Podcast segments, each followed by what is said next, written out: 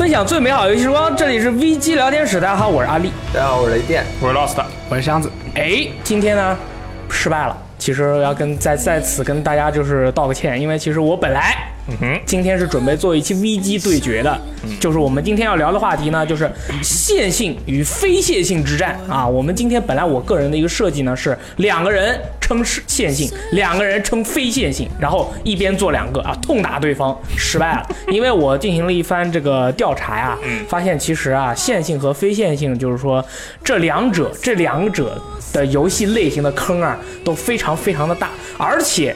明显的有一方他这个占据了比较大的优势啊，这个我觉得最近，尤其是最近，就是什么呢？就是线性加非线性的这个半线性游戏。对，我觉哎呦，对对对对，因为我们我我我们讨论到最后，势必就是所有人就只有一个问题，就把这个我们这个讨论谁非线性游戏好玩还是线性游戏好玩这个问题解决了，就是半线性。哎，我这儿也学一点，那儿也学一点，综合格斗是最强的。所以说失败了。所以说啊，我们重新来，就是今天我们的话题啊，是你喜不喜欢玩线性游戏？喜欢。对，那本来我的阵营是喜欢非线性，然后现在就是变成杠精，专门负责怼你。对对对 我本最近，尤其是最近啊，我不知道为什么，大家不知道有没有发现，就是说历史的车轮啊，滚滚的转动，今天到你家，明天到我家，后天到雷电老师家，大后天到了箱子家，就最后又转回来了。你们记不记得小的时候玩过的，比如魂斗罗、热血格斗、热血足球、热血篮球、热血躲避球之类的这些游戏？嗯啊，反正就是这些很多很多什么月影传说啊什么的，就是你们现在思考一下，这些游戏是不是都是呃固定的剧本、固定的关卡、固定的玩法的一一种类型的游游戏嘞？嗯炸弹人，炸屌人呃不是炸弹人，没错，我觉得《热血物语》它的关卡，它算那个开放世界的雏形，我觉得他有。哦是吗？哦，这个热血热血物语比较早，还是金庸群侠传比较早？热血物语 热血物语比较早。对对对对对 不好意思，不好意思，就是说我思考一下，譬如包括魂斗罗呀这之类的这些游戏，其实我们小时候玩的时候，这些都是那种线性的游戏，一本道就是每一关每一关之间都是比较固定的。然后你看。PS 二、PS 三的一段时间，这个技术啊，慢慢的就这个成熟了啊。我们以前想做的这个世界呢，越做越大了。我觉得这种非线性、这种开放世界这种游戏是技术成熟必然出现的一个标志，就是随着技术的成熟，这些东西出现。但是最近啊，就是不管是在 DOTA 圈还是在哪个圈，啊、动为什么是 DOTA 圈？动画圈，大家都在喊一次一呃动漫圈，大家都在喊一个词儿叫文艺复兴。哦，然后最近就有很多人说没听过，哎，你是阿西吧？就所以说最近很多人就就跟我表示啊，就是尤其在微博上面还有很多朋友就跟我表示，他们其实特别喜欢，特别特别喜欢玩线性游戏，开放世界的游戏。他们说，如果是四年前，他不说他不喜欢玩线性游戏啊，不是非线性游戏，但是现在他们就敢说更偏向于爱玩线性游戏。有一位朋友给我留言就说，我现在每天下班啊抱抱孩子玩两个小时的线性游戏，我觉得很开心。如果是一些什么开放的或者玩法很多样的，就是任务支线任务太多的，他可能有时候没那个时间去玩对，所以说今天就要找大家去聊聊为什么喜欢玩线性游戏哎，你你 DOTA 群里面聊是不是？啊？咋了？那如果只走中路的，他这个 DOTA 对于他来说是不是也是线性游戏？对啊，对我站危机第一中线，对吧？我就对中线，哪里都不去，就这么凶。啊，说着玩儿的啊。所以说，在这之前，我们首先先跟大呃大家我们一起讨论一下，就是什么样的游戏是线性游戏，然后线性游戏有着怎样的特点呢？怎么讨论？怎么讨论还行。嗯我们要不要先表一个态？要不要表态？对，我觉得就是之前我们说了一下，就是雷电老师和箱子同学，哎之间就是进行了一番这个讨论，就是说你们先来表达一下对于这个线性游戏和非线性游戏应该怎么样去区分呢？哎，哎，我我来讲一下得了。好，对吧你先说，你先说。我就仔细研究了一下啊，嗯这个给大家举个例子，嗯一下大家就明白了。非线性游戏是什么？最早的非线性游戏发现是洛克人，为什么这么说？因为洛克人上来有很多个关卡你可以选择，嗯然后你把每一个关卡都打完才能打最终 BOSS。啊，就是它从刚开始一直到最终 BOSS 的过程当中，它不是一个单一的线性的。当然，你玩任何游戏，你的时间是向前流逝的，你肯定是单一向前的。那那是啊对吧？但是你在于你这每一次向前，它的过程是不是一致的？可以看它和魂斗罗最大的区别，就魂斗罗你永远都是一二三四五六七八关打，对，但是洛克人你可以一三五四七六八打嗯，啊，组组成了一个最后你赢得成功的一个你自己的关卡组合。先打哪个你觉得更有有优势之类的？哎，对，然后呢，呃，其实再仔细的，我们把这个非线性游戏，呃，把线性游戏归一下，就是它分为游玩线性，也就是 gameplay 玩法线性和故事线性两个层面。嗯，很多时候这两个东西是相辅相成的，就是故事和玩法都是线性的，或者故事和玩法都是非线性的。很更大的情况是非呃非线性的玩法一大部分时候会导致非线性的剧情。哦，你就是说，如果这个游戏它本身的内容很多又很散的话，这个游戏一般也都不会是线性游戏。啊，对对对，但是很多时候非线性的玩法不会影响你的故事或者是怎样的流程的话，它还是一个相对来说线性的游戏。所以就是大家说 FF 十三嗯，就是一个非常明确的 linear game，就是一个线性游戏。它从而且它线性到什么程度，死板到什么程度，你的队友都不能你选择前面十张还是八张的时候。哦，是这样的。就是他，比如说最后会凑齐，我忘记了啊，玩的太久了，六个角色，比如说他每个时间就给你这两个或者这三个人固定的搭配，不能自由自由组队吗因为故事导致你哦就是这两个人碰到了一起。？OK，一直到最后第十二章还是第十三章的时候，所有人终于凑齐了，哎，给了你个大世界，你可以去赚了。但是在这个世界中打什么刷乌龟、刷经验，就是没有剧情了。哦，然后你就抛弃这个，抛开这个世界之后再往前走，就又到了最终结局。很多 FF 都是这样的，就是比如说 FF 十或者什么，他们都是线性故事，嗯，但是他把整个游戏的玩法集结在了一个开放的地图上面，或者说这个地图其实不是说开放，就是这个地图做的比较大。比较大，你可以随便去哪儿都可以。但是你想要发展你的故事的时候，你就必须要按照你 A B C D 走，啊你不能跳过其中的任何一个步骤。最最最明显也是发展的最好的这种就是 FF 十二。嗯，它的主线故事非常的明确，你也不能跳过，但是它地图蛮大的，你可以去做很多事情，但是并不会影响你对整个故事的一个线性的结构的任何的拆分以及呃区别。比如说我玩的和他的对这个游戏理解有不同，那不可能。哦，你看雷电老师这么一说，我们我就觉得我可以总结出来一点，就是说这个游戏不管它的支线做怎么样，不管它的玩法有多少多，如果把这些东西都剥离开了以后，它有一条非常明确的主线，而且你在这期间如果体验是非常固定，每个人都一样的话，嗯。这个游戏可能就偏线性一些，对，哎，偏线性，就不要不要被它什么，哎呀，我这个地图好大，我这个任务好多，蒙蔽了双眼。嗯。啊，那个来箱子该你了，嗯，我和雷电老师稍微有一点点不同，啊，该打了。呃，但其实大致上还是差不多的。好，那我们就小打 内斗，没，如果吵架了，我们就呃剪掉，然后再重新录一遍，对，尽量不要吵架。我我我是分叙事和关卡两个方面，嗯，呃，我可以每一个都举一个例子。好先是线性叙事加线性关卡，《勇者斗恶龙》DQ 就是这种类型的。嗯，它的它的反正故事是反正流水线故事，然后它的关卡也是你要跟着它剧情走，关卡，关卡关卡。那就是说，那那如果说你在就是故事的过程中啊，你任何想要跳过的部分，或者说譬如说我说，哎，这个地方好难过，我要从别的地方什么抄个小道什么不存在，对你必须所有人都是要体验一样的东西。对你必须要到那个关键节点，哦在某个位置你才能触发这个下面一步。OK，那就很 classic 了。对，然后第二个是线性叙事加非线性关关卡关卡，嗯，关卡，嗯呃，这种其实现在是非常多的，就比如巫师三、刺客信条，嗯我觉得都是这种，它满地图的那个任务支线任务，对但你最后它都会到一个终点。对，呃可以举个例子，就像这种呃线性呃线性关卡加线性叙事叙事，它是像从河道的流水一样，嗯你滑下来到最终一个点，它是一条直线。对，然后像这种线性叙事加线性加非线性关卡关卡，嗯它是像汪洋大海一般，你在那个海上漂，但是它有个灯塔，你一定要到那灯塔位置那里去。哦，你怎么漂其实无所谓，对，是吧？你可以随你乱飘。嗯，可以，你这个形容我觉得很贴切。啊。还有一种呢，对，第三种就是非线性叙事加线性关关非线性叙事加线性关卡。这种好像有点什么样的游戏啊？你你说一个。其实这种我觉得像呃暴雨啊，然后还有，哎呦，真是靠，可以。然后还有那个底特律最近要出那个底特律，嗯。底特律变人，嗯，敌追变人，那个啊，都是在每一个关卡它关卡是固定的，嗯，但是它的那个故事像它是打乱的，它是每个人一故事，每个人一故事。啊，但是我我就是它关卡不只是环境，说你放在这个屋子里，它就是这个关卡。嗯关卡应该是这个屋子里面的机关，以及在这个屋子里人产生了什么，嗯以及他要需要去调查的东西，可能也应该算作关卡的一部分。那要是啊像敌追这样的话，你在这个故事，你在这个屋子里面发生的故事太多了，你说这是飞线了吧？这是飞线了，嗯，确实是啊。不过他说的也很有道理，你可以从整整体上来看，它是一块一块这样对。按照顺序下来的。嗯，是。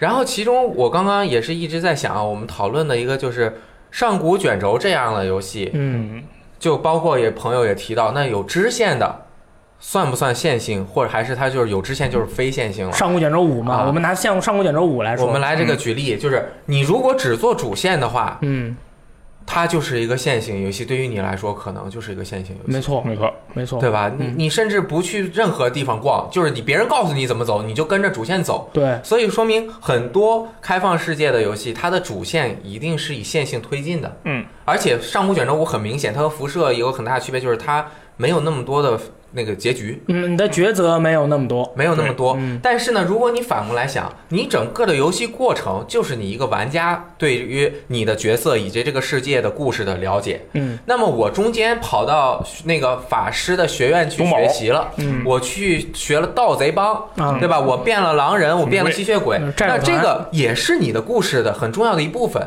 呃，就是他成为，就是你经历了这些，他是不是也是你的故事呢？而且他他塑造你这个角色，后面你能够成为什么样的角色，去怎么打这个 boss。嗯虽然很多人觉得剧情就是你这个 boss 是不是被我杀掉了是剧情，但是你怎么打 boss 的这个过程，其实对于游戏本身来说，也可以说是故事的一部分。嗯。就是呃，是虽然这个有点就是不不强词夺理。我想，我想到了，你这个你这个表述，在我们在我微博下面有一个朋友回复了，嗯他说啊，其实这种非线性游戏，拿上古卷轴举例，它其实就是一个巨大的游乐场。嗯我在这个游乐场里面写下了无数的故事和无数的遭遇，而玩家从进入我这个游乐场开始到你出你这个游乐场中间谱写的全部的东西，都是你自己的故事。那像这样的游戏，就是你可以说它是非线性，对你也可以说它是线性，但它它其实你要是仔细去看它的话，还是属于非线性多一些。哎，如果按箱子那会儿分类的来说，就是嗯它的玩法是非常的非线性。对，对，但是主线故事是一个线性的故事，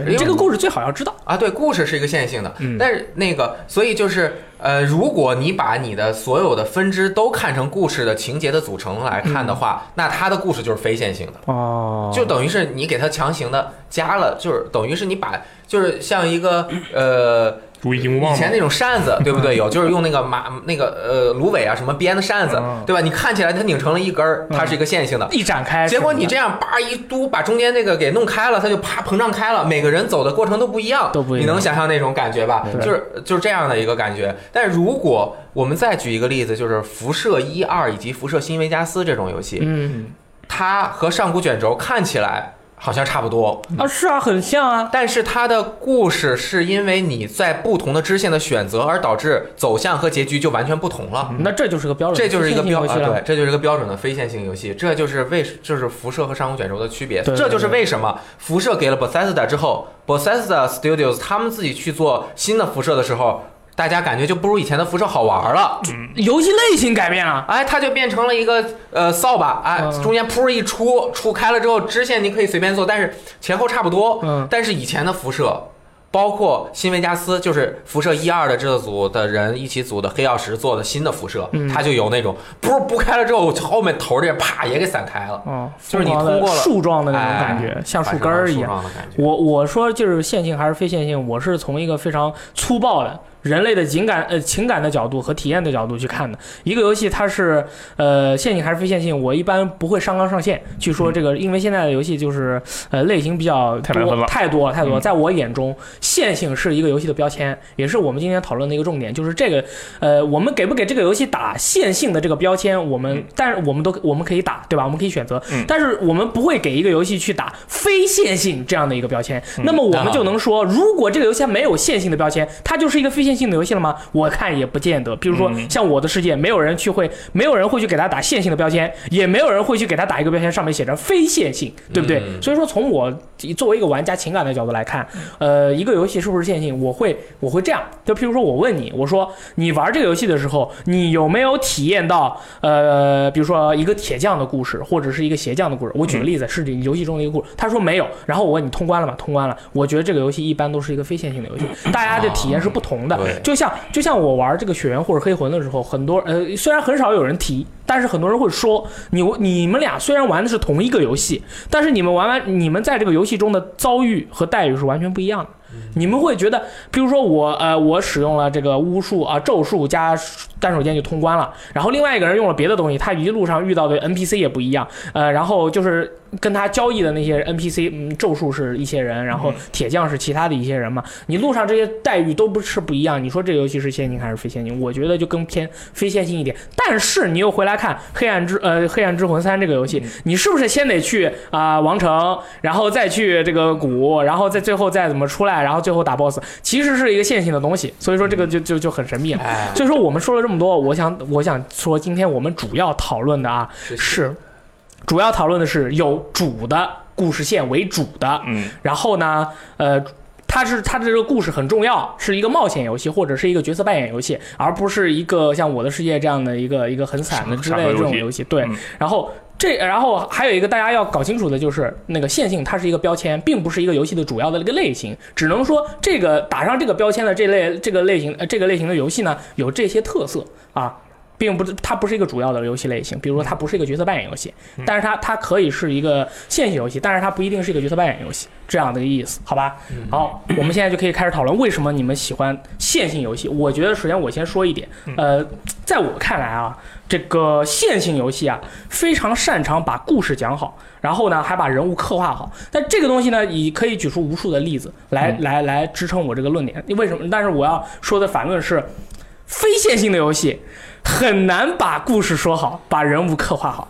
这个是有朋友我觉得，你觉得？我觉得，如果要想非线性游戏，可以把人物啊，不行，不能说把人物刻画好，嗯它需要的是玩家自己去挖掘人物的一个刻画。嗯非线性游戏就是通过整个故事的蛛丝马迹，这个环境的一个设计、关卡设计，然后构建一个完整的世界。那你的意思是说，比如说《黑暗之魂》这样的游戏了？哎，黑暗之魂，哎说实话，我是把它当线性游戏打的，啊、真的。对，黑暗之魂，我是真的把它，因为我我知道自己手残，所以我就一把执剑从头走到尾。对，我我说的游戏其实是想说掠食，嗯掠食这个对我来说是一个典型的那种完整构架世界观的游戏。嗯它在那个塔罗斯一号空间站这么一个立体的位置，里面的字条啊，或者是那些工作站的一些信息，嗯它把这个是你你就是在里面走着，然后你看，哎，这边有个扳手捡起来啊，不行，不能是扳手，那边有个尸体捡起来看看，然后他身上可能有一个什么小日记本儿，然后这个人办公桌上他的工作工作桌上写了一个已经发出去的邮件，嗯他的废纸篓里写了一个只写了一半的邮件。嗯对，就在这些蛛丝马迹中，你能构建出这个人是什么样的。但是如果你不喜欢去挖掘的话，啊，这个确实，那么非对吧常游戏，对，没错，这点我承认。但是我觉得这要分玩家而言，嗯。对吧？这是我觉得线性游戏，它是一般它会让你到一个固定的场景去体验一段固定的一个体验，之后会给你播一段片啊，这个是最好的。这样的话，你可以对人物或者说制作组想让你觉得这个人物他是什么样的一个性格，他遭遇了什么样的故事，这些所有的人都看了这个东西以后，你所有人心中都会有一个固定的一个概念。而那个掠食呢啊，首先我要说的是掠食，我很喜欢它。嗯啊，它作作为一个非线性的游戏，你想怎么玩都可以，没错。而且像你刚才说的那样，也都没错，就是它人物的设定，然后那些文稿，然后这个脚本啊，什么都是都是做好的。但是你要自己去发掘哦。对如果你不仔细的去看，我觉得这个就很要命。如果你不仔细看的话，你比如说像雷电老师这呃这这样的朋友，他呃玩游戏的时候，尤其是像玩黑魂啊，就是掠食这样，你不是太特别喜欢去看他每一条文档。谁说我不喜欢看 这个掠食的文档？我只是不喜欢黑魂魂系列的文档。对对对对对，你可能会错过很多关键的信息，然后你跟别人聊天的时候就说，呃比如说，哎，我玩过掠食啊，那另外一个人就会默认你，默认你觉得你知道哪个人是什么样的性格或者怎么样，一聊说，哎，sorry，不知道，那你说这个这个不是玩家之间对于这样的游戏有一个认知上的缺差吗？对不对？嗯所以说非线性游戏，我再举个例子，嗯，对吧？线性游戏人物刻画的好，故事好，你看 DQ。这个人物刻画什么，你因为你每个场景都必须得看，对不对？嗯，那但是有些游戏它的游戏并不是，并不代表你的这个游戏场景就一定得看的。嗯最终幻想十五这位这个游戏，有个朋友就说了，呃，它作为一个非线性的，就是玩法是这个呃主线是线性的，但是它的其他东西是非线性的游戏。我觉得它在人物刻画方面就做的非常的神秘，哎我只能说是非常的神秘，对吧？就是我呃。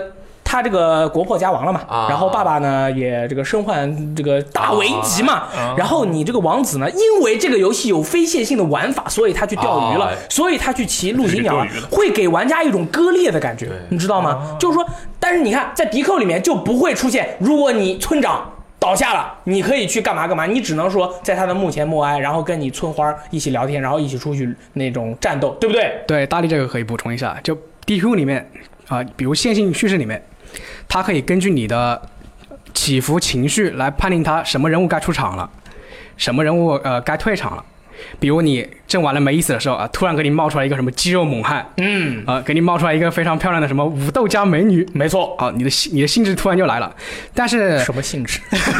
Sorry Sorry，你继续。在非线性中，但是在非线性中，呃，你你主要还是探索嘛，对你探索的时候你就可能就是那个曲线就流于平静，对。它没有一个它没有一个刺激点，对，这个其实很容易解释，嗯。就是看游戏的作者或者说他的导演嗯，是怎么安排的，嗯他对整个游戏的控制力有多少，控制力越强，它就越接近于线性。啊，对因为如果你走这玩非线性游戏的时候，它没有办法控制说必须让在你需要达到情情那个感情高潮的时候给你一个的话，就是因为你已经走到了你自己你自己来控制游戏的节奏，嗯。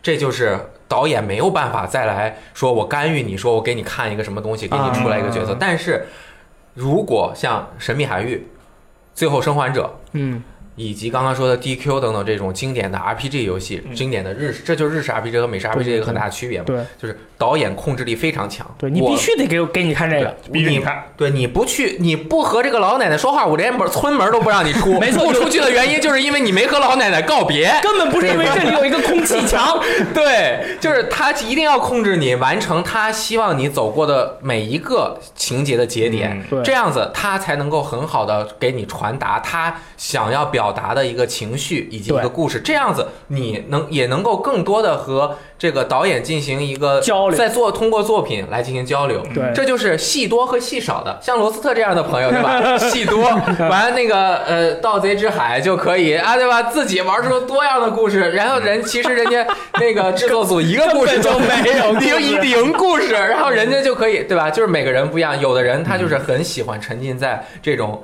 看作者的嗯，那个内容对，作品。有玩家就说呀，那个线性游戏它有点像什么呢？线性游戏它有点像舞台剧，我所有的东西呢，就让你在上面，你你就在坐在下面看，挨个看一遍啊他们给你啪啪给你演，演完了以后你还特别激动啊，鼓掌。嗯然后那个非线性游戏呢，就是尤其是非线游戏有主故事线的这类冒险啊或者嗯 RPG 游戏，它就有点像什么呢？你自己也是那个话剧的演员，然后他们啪啪一演以后呢，你自己也得跑上去跟他们一起演。这个时候呢，你就自己知道你自己的这个立场是什么样的，嗯有时候就会忽视其他的人的一个刻画是个什么样的这种情况。哎，最终幻想十五那个我还得再说两句啊，我也可以理解为在国破家亡的时候，他去做一些钓鱼这样的事情，其实是。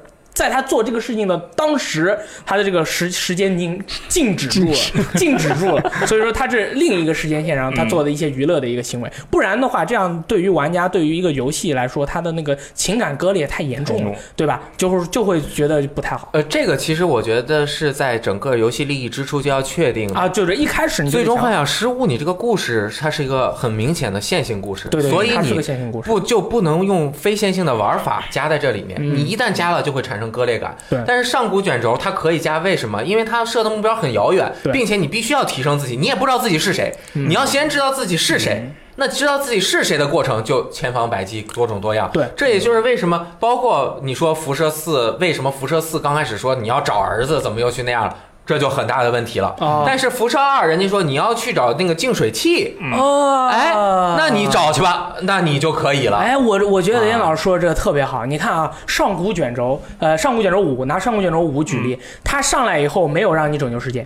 对上来以后几乎不告诉你任何发生的事情。你上来以后第一件事就是你尽量保证自己不要的不要把你的头被人家砍下来，嗯这个是你一个非常近的一个一个目的。但是像那个，但是像那个辐射辐射上来就是给了你一个终极的目标，啊而且你这个终极目标如果一旦完成，你在这个世界里面的很多的事情，你就会觉得已经了无生趣了。怅然若失。就像我最近在玩的一个游戏，叫做啊、呃这个 Far Cry Five 啊，孤岛惊魂五、啊。Far Cry Five 这个游戏呢，就是我这个游戏我一旦啊，就是我上来以后，我就有一个终极目标，就是要把那个大波士干掉，对不对？嗯。然后我在这中间的剧情啊、过场啊什么，然后它，我觉得 Cry Five 它是一个非常线呃一个标准的一个线性游戏，嗯，但是当我在通关的那一瞬间，我觉得我在这个世界里面更多的去冒险啊，都没有任何的一个没有意义了，嗯。因为我要去推翻的邪教已经被我推翻了，然后我要去我的目标已经达到了。我的目标已经达到了，我要 拯救的世界我已经拯救了，我没有必要再在这个世界里面再去干嘛了，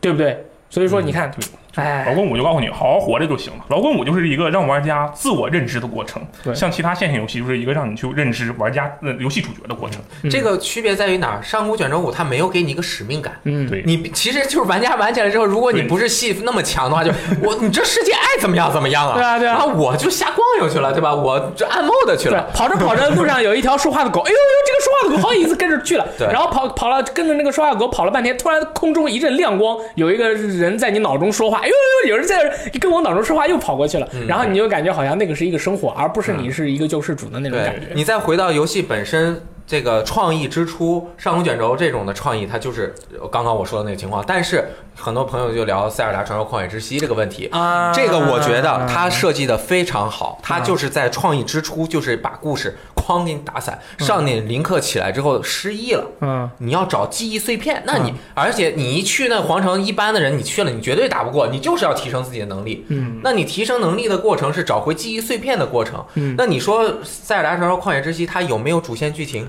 呃，它其实没有一个，它主线剧情就是我起来，我提升能力之后，我去把那个打掉，这就是它的主线剧情。但是为什么大家觉得它的故事又很好？嗯，就是因为它是呃为玩法把整个的故事解构了。对，那也是，哎，然后他把碎片散在各个地方，你找回碎片之后，你大家通关之后，你可以从头看碎片。嗯哎，你发现这个故事很流畅，就讲的是，但是讲的是什么？你游玩之前的很多事儿。对。然后，哎，我那我有个问题，《塞尔达传说：旷野之息》它是属于非线还是线？它肯定是非线性。它是非线性，对但是我觉得它在这个人物的刻画和故事的讲述方面非常的线性，对非常的话剧。啊它给你在这种关键的点，给你咣，给你来一段这种剧情，然后你看完以后，嗯，我操，这这就又分了两种。嗯塞尔达传说：旷野之息，在他玩的过程中，他不给你太多的讲故事，OK，所以这个游戏是注重在玩的，所以它的非线性感更强。因为我就是在玩儿，嗯我在体验我在世界中冒险的感觉，完全非线性。最终当然就像刚刚说的是一个那个两头收的，嗯最终我还是要走到这个最终的终点，中间是啊随便怎么玩都行，是吧？很复杂。但是另外一种就是，如果你在支线上行走的时候，嗯它也是在给你讲故事的话，那就看你对故事的看重程度是多少了。如果你在对每一个支线上面，它还在讲故事的过程中很在意故事的话，那它就是更多的就是一个呃在故事上面能达到非线性的游戏。哦我我我大概明白了，可以说 一个是拼图嗯，中间你把它拼起来；一个就是中间是迷宫，嗯你可能走任何一条路线。我感觉好像就是呃任天堂做了无数个线性游戏，然后把无数个沿线性游戏放到了一起，就变成了一个非线性的游戏，每一条都是线性。哎，刚刚我就想了一个嘛，你把魂斗罗一二三啊都都放在一个选单菜单里面，然后你选择一开始玩，嗯 选择二开始玩，选择三开始玩，就是三个线，呃都是非线性的魂斗罗游戏就是一个非。有道理。胡扯，这是胡扯的。OK，确实是。哎，那有没有什么线性游戏，它在人物刻画和这个故事讲好方面都做得非常不好的啊？那多了，做的太做的不好的游戏都不好。对，Sorry。做的好的可以，对对对，呃，我觉得线性游戏还有一个一个很很重要的一个特色，就拿这个呃猎天使魔女来举例，它可以把这个关卡的设计可以体现出来，就是尤其是在这个日式 ACT 游戏里面，它有一个很重要的一个关卡设计，嗯。就是你在什么样的场景对战什么样配置的敌人。那么玩这个玩这个日式 ACT，很多的朋友都知道，就是说你对于自己的一个挑战，其实就是在你活用自己角色能力的同时，你要针对当前的格斗的一个环境和敌人的配置，你要想一套对策，然后再想出一个最优解来把这个问题解决。那么这样的话，像这样的游戏就能很好的体现出它一个非常啊、怎么说呢，就是关卡设计那种感觉。如果是一个非线性的游戏，游戏然后又它是个以动作游戏为主的一个非线性游戏，它战斗的时候它没办法保证同一个场景里面敌人的配置的一个一个固定性，因为如果你不，你就像玩我玩那个《刺客信条：起源》，呃，它不能保证，譬如说这场战斗你就是说，或者说是每一场战斗，这场战斗你必须是两个重甲兵配两个弓箭手，再配一个队长，或者这样的一个配置，因为这样的配置其实对于玩家来说是一个呃，你只要见到这样配置你就很难打。这样的这种感觉，但是这种非线性游戏很难去每每场都给你配置好，但是在线性游戏里面，它每场都给你配置的好好的，你不用这种最优解去解决的话，你就打不好。嗯，怎么样？你有什么话我觉？得这个这个方面确实很难反驳，因为嗯这个就是按照以那种以动作为主的游戏，我觉得在现在关卡设计上本来就是一个劣，相当于啊在在非线性上，嗯。然后在关卡设计上就是一个劣势的情况。对，啊，所以我觉得，如果但是如果真的要硬说一个关卡设计的话，嗯。我觉得可能非线性游戏它更拼的是整个，就相当于从头到尾把它当成你把它想象成一个关卡，嗯，一个超大的关卡设计，整个一个我你这是提前准备好的吗？素质没有没有，我突然想到，因为因为这个对我我我其实我对我在就是掠食跟耻辱这两个系列嗯。给我的感觉就是这样，因为它是相当于把整个世，他要这个开发者我觉得这很难，非常难，嗯。他要把整个世界都已经想好了，这个你在里面你有无数种，因为玩家很自由嘛，嗯我进去瞎走，你走到哪个地方，走到会有一个什么样的场景，这是一个怎样的节奏，接下来他走到这个地方地方之后，走下一个地方又是一个怎样的节奏，嗯。开发者要把这整个做成一个大关卡，想象成一个大关卡，然后控制玩家在里面的节奏，这是非常难的。哦，其实心理战，嗯，其实我觉得耻辱他做的很好，就是耻辱真的呃对，他把一个一个大关卡作为一个箱庭，就是一个个第一个箱庭接第二个箱庭接第三个箱庭接第四个箱庭，但是它每个箱庭中间都有非常多种变化，然后它保证它的可控。哎，耻辱是线性还是非线性游戏啊？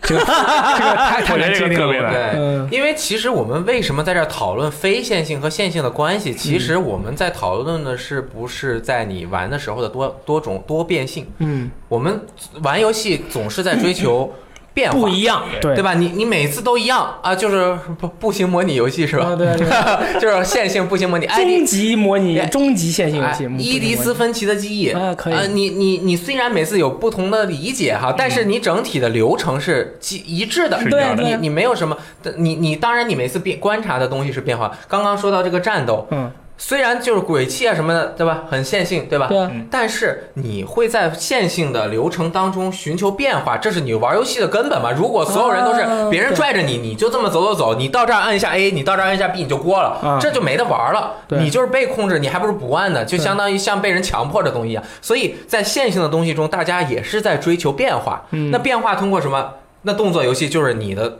对策对策也哎，也配置也武器不同，你技能弄不一样的，然后你打法各种各样，对吧？呃，比如说《刺客信条》，它的变化在哪儿？如果你只打主线的话，就是或者是说更线性一点，《古墓丽影》和呃那个《神秘海域那它的变化在哪？好像呃有什么变化？在场景上应该是呃应该是虽然战斗。会有一些变化，但是我觉得它的变化就在于，配音上有变化，就是很多时候时间是固定的，就是你从这儿走这儿，你如果太耽误肯定不行，我就站这儿，我每我总站着不走，就是你总是要走过去的，对不对？对，但是你走的过程中，你可能会看到一些不一样的风景。嗯啊。如果一个好的游戏制作者想让人更多次的玩这一个线性游戏的话，他就会在一个场景中安排越来越多丰富的内容。嗯让你在每一次线性的流程当中，却因为你自己的操作啊，就不是他固定一个机位，让你就是走走那 cut scene，就是不是过场动画的话，嗯因为你看最后生还者什么有过场动画，但是大部分的剧情是非过场动画去演奏。对你从这条街上走过去，你第一次可能看在左边，你嗯第二次看在右边，你第三次一会儿看上一会儿看下，这样每一次你可能都会感受到不一样的东西，就产生了线性游戏的可玩性。如果线性游戏做成，你每次过场的时候走剧情的时候全是别人拉着你走，嗯走到一个地方出来十个敌人，你把他打死吧，然后再下面的剧情它又是你就又不能控制了。这一下就没劲了。嗯，就你玩过一遍之后，我就不想玩了，因为我为什么还要玩？我每次都一样。听起来像是光枪射击游戏。哎对，所以就是哦是哦，光枪射击游哎戏，对，很对，但是光枪射射击游戏，大家在里面追求的是射击的快感，他可能就不追求那个了。光枪射击游戏主要是街机嘛，对吧？它是一个很短时间的一个体验。刺激，对对，对，所以可以看到，就是一个线性的游戏怎么做得好，嗯那就是足够内容丰富，并且尽量在线性的流程牵引中给玩家更多的自由刺。激啊，这个自由非常难给，一旦给不好，他根本无法感觉到你想要表达的东西，因为线性的东西是作者要表达的，玩家要理。这最后是最后生还者做的为什么这么好？为什么呀？他在有一些那个 cut scene 完了之后，他镜头的这种给予的方式，哎呦以及你想要去的那个目标啊，比如说我从这儿我要去那边，对你不由自主的你要往哪里看，就是刚刚罗斯特说的这个制作者，嗯他要就要跟你猜。你就一定要往前看，对不对？那我就要往前面给你放一个什么东西，表达我这个世界的一个世界观。嗯比如说很明显的一个，就是有一个镇子上面人都撤了，你记得吧？有一个什么加油站，就是你从那边下来之后就很亮的一个小街，对那边有一个特别好的一个杂货店，还是里面有好多 CD，那个 logo 特好看，嗯，然后墙有点破，他就是过来之后，哎，跟你一说话，然后呢视角自动就给你稍微转过去了点，嗯。哎，你自你你都觉得这是我自己操控的视角，嗯。因为你一直在操控，他就稍微给你瞪了一下，对。哎，你忽然你就看到了他想要给你表达的这个镇子，哎，人已经撤离了，他有一个那个大横幅，对吧？这个就是线性游戏它牛逼之处。你看它这个关卡线性游戏的关卡设计啊，还有一个就是比较古老的一个游戏，我觉得它一个充分的或者完美的体现出了一个线性游戏它关卡设计的巧妙之处和呃非线性游戏可能做不到的一个、嗯一个地方，就是什么呢？我举个例子，是我之前在雷电老师家录一档叫做什么呃游戏时光机，对，然后我当时玩了那个《生化危机一》的重置版，嗯，对，哇，那个游戏你进到每一个房间以后，它给你的那个视角都是固定的。它的这个视角都是固定的，然后给人一种就是你在被摄像那个监摄摄像像机视角，摄像机这个监视的那种感觉。嗯然后他每，而且他这个视角还并不是说就是说光给你就完了，他根据这个视角，在这个角这在这个场景里面的那些设计，他都会有一些特别的地方。比如说一开始的那个僵尸，就是你出来了以后，然后你在那个视角是一个走廊嘛，走廊拉到远面远处去，然后你知道走廊尽头有什么东西，但是你看不到，你根据那个视角你是看不到的。就是说像这样的一种像这样的一种视角设计，它就是能够给你一种。别的那种很自由的那种感觉，完全给予不了的感觉。你譬如说你玩《生化危机四》或者《生化危机五》那种，你可以自由转动镜头的那种那种游戏，你玩起来的话，你就不会有那种绝望的那种那种恐怖感。这这个也是我觉得那个线性游戏才能够带给玩家。你你如果是一个非线性的游戏，它还要给你一个固定的摄像头视角的这种这种感觉的一个视角来玩，好像没有现在这样的。应该没有这样也，而且做不出来。你说怎么做？没办法做。而且刚才雷电老师说那么多，我突然又想到一个问题：你说线性游戏难做，还是非线性游戏难做？非线性游戏难做，非线性游戏难做，太难。你想做好了太，就是如果只是玩法非线性的话，嗯那可能就另说。你要想在非线性玩法中把一个非线性的故事讲好，那这个太这个基本上是没有多少游戏能做好的。哦，对，就现在为什么呃大多数都会采取那个线性叙事加非线性关卡、嗯关卡这种设计呢？嗯，就是因为如果是故事全是散的，它非常容易讲崩。嗯是 讲播讲就比如呃很多网游里面，呃它都会有呃你到什么什么地方杀几只牛，杀几只鸡对，这就这是它的故事，非常的无聊，你玩久了，无聊。对。对，哎，我倒是觉得那个线性的游戏难做。线性游戏可能更注重细节一些，我觉得，因为就是是你看，比如说刚才雷老师举的那个赛呃不好意思塞拉最终生还者，最后然后他他的那个就是我想想是哪一关，就是刚从一个教堂里出来，刚激战完教堂出来之后，他跟那个乔尔贝艾利说我们要去那儿，然后你的镜头一下子就你不他不会刻意处理你的镜头，它上面有一个特别远的塔，你一下就能看见那个塔嗯，就是说线性游戏对那种标志标志性物品或者是建筑的设计是非常有考究的。对啊，还有在那个神秘海域，那是哪一代？就是有小孩，开头是小孩，呃，开头是偷东西被抓那一代，嗯，就是它会有一个逃亡站，对吧？对，是三三代。然后逃亡站的时候，它你可能你看起来哇，前面房顶这么多房顶，我该跳哪个呢？但实际上它有他有跳板能跳，而且它会用鸽子，它当时有一个鸽子起飞了，鸽子往那边飞，它是在牵引你。这些细节的控制其实是线性游戏一个非常好的优势。嗯，我就没看到，我就乱 跳。但是非线性游就非线性游戏，如果想这么设计的话，我觉得我目前还没有碰到过特别好的例子。他们更多的情况，这其实是在非线性的过程中，中间突然嘣儿给你弄出了一个锁死房间，嗯变成一段脚本化演出，其实这是一个线性的处理方式。对，嗯然后有有玩家就说了，线性游戏，线性游戏好做啊，这个把一个场景做出来以后，无限复制粘贴，啪啪啪，你这个世界就形成了。我觉得这样的说法，有些游戏存在。但是有些游戏呢，可能并没有，并没有这么做。就我，我觉得这位朋友说的时候，可能他是在说《刺客信条》吧，但其实罐头嘛对对对对对对，就 就是我们以前也讨论过这个育碧的，比如说这个《荒野荒野大陆》这样，《荒野大陆》这样的游戏哎，不要提荒野大陆，我很生气。我问你，我问你啊，嗯这个《荒野大陆》，你有这种感觉吗？就是它场景的制作的时候，会给人一种非常我这复制粘贴的感觉。我跟你说，荒野大陆中间有一个岛，啊呃，它有分诸个区域，对吧？对啊有一个区域中间是一片湖中湖湖，啊然后周围有一片陆地。那个陆地那个岛区域应该是有八个建筑物，那八个建筑物只有两种模型。嗯我可以很明确的告诉你这一点，因为这游戏我玩了四十个小时，我对这一点记性太太深刻了。就是复制粘贴的。只有两个模型，四个房间，呃，八个豪宅，嗯只有两个模型，房间架构完全固定。我操，那那这个游戏出了第二年季票，你对此怎么看呢？我我觉得这个我我这么说啊，但我可能就是稍微再简单一点说，嗯这个育碧他想用 PVP 长久 PVP 来更新，来维持这个游戏的热度，我觉得是可以理解的。但是一个游戏它 PVP 好不好玩，关键在于它的核心系统做的怎么样。嗯荒野大陆的荒野大陆的核心系统，在我而言就是一坨屎，哦，所以我别我很佩服他的决心，但这游戏我不我觉得不行。我有个问题，就是正好我最近玩这个游戏，就是准备买这个游戏，因为它打折了，就半折。我们还问一下，是买吧。这个游戏是不是每把枪手感都一样啊？呃，这把枪呃不，你不能说怎么样，不同类型的枪，嗯，狙击枪跟冲锋枪、嗯步枪那肯定是不一样的。但是步枪同种，比如 M 四和 AK 手感都是一样的。它们的手感差别非常小，它不会像是其他射击游戏差别那么大。好，收，sorry，我已经知道了，我想知，我已经知道了，我想知道的了。好的，谢谢你。啊哎，我我想对于刚刚说制作难度那个再补充一对啊点点。我仔细这个我觉得很重要想了一下，啊当你们在聊枪的时候，啊就给了我这个时间。对对对线性难做啊。你说的是有道理的，嗯就是看他付出同样的精力，或者是呃，我一个玩家想要玩一个游戏，想要得到这个满足感，对吧？对，非线性得到满足感，它在你可控度就很高，就是你玩家的可控度很高，所以你很容易能够在游戏中得到你，我靠，我就满足了，我这个自己走出了自己的一条路，嗯满足感。所以，呃，线性游戏要想同样让它得到相同的满足感，那它就要在线性有限的这个。呃，牵着你走的过程中，给你足够多的选择，所以它做好了是很难的。对啊。但是上限不同，为什么这么说呢？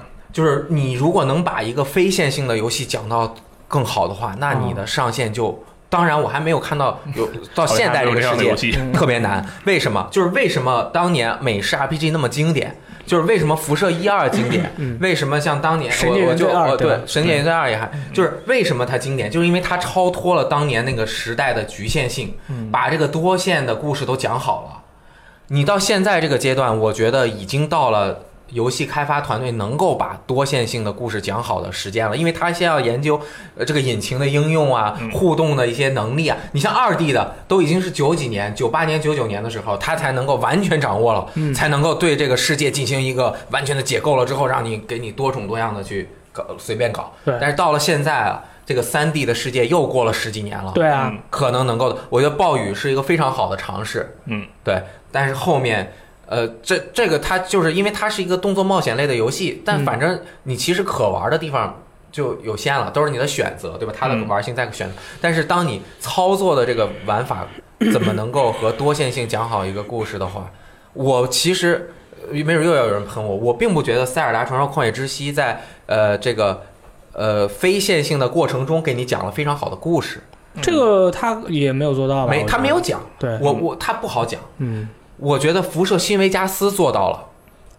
为什么说辐射新维加斯一直到现在都是很多美式我觉得辐射新维加斯的故事故事给人一种吸附感。哎当你接到这个故事以后，你走这条线的时候，你给自己是有一个设定的，嗯就是我是去做这件好事，或者做这件不好的事，或者是为这个人怎么怎么样。哎但是在你玩塞尔达的时候，你可能你呃不是玩塞尔达的时候，你扮演林克嘛，你就一直是一个终极目标，就是我要拯救这个世界。嗯那么你在游玩过程中，你其实给自己的使命感，有时候你会忘掉，没有那么强。有所以说，我觉得这个可能就是不一样。新维加斯如果有机会的话，大家可以再去体验一下。嗯我觉得最近几年可能很少也能有团队能够做出像他那样支离破碎，然后就是它的复杂程度。我觉得虽然没有暴雨，暴雨是整个一个故事，对吧？那么复杂，但新维加斯是每一个任务都很复杂，嗯，就是千丝万缕的一个而且还有一个联系。相互的影响。对，这个在一个三 D 的真实以真就是逐渐接近真实世界的这种互互互动的一个环境中，就你的互动性会特别多的时候，能做到这一点非常的不容易。哎，那如果是照雷电老师的这种说法，确实上限不一样啊。如果说你能做好一个非常优秀的非线性游戏的叙事部分的话，嗯它这个游戏就会有七层楼那么高。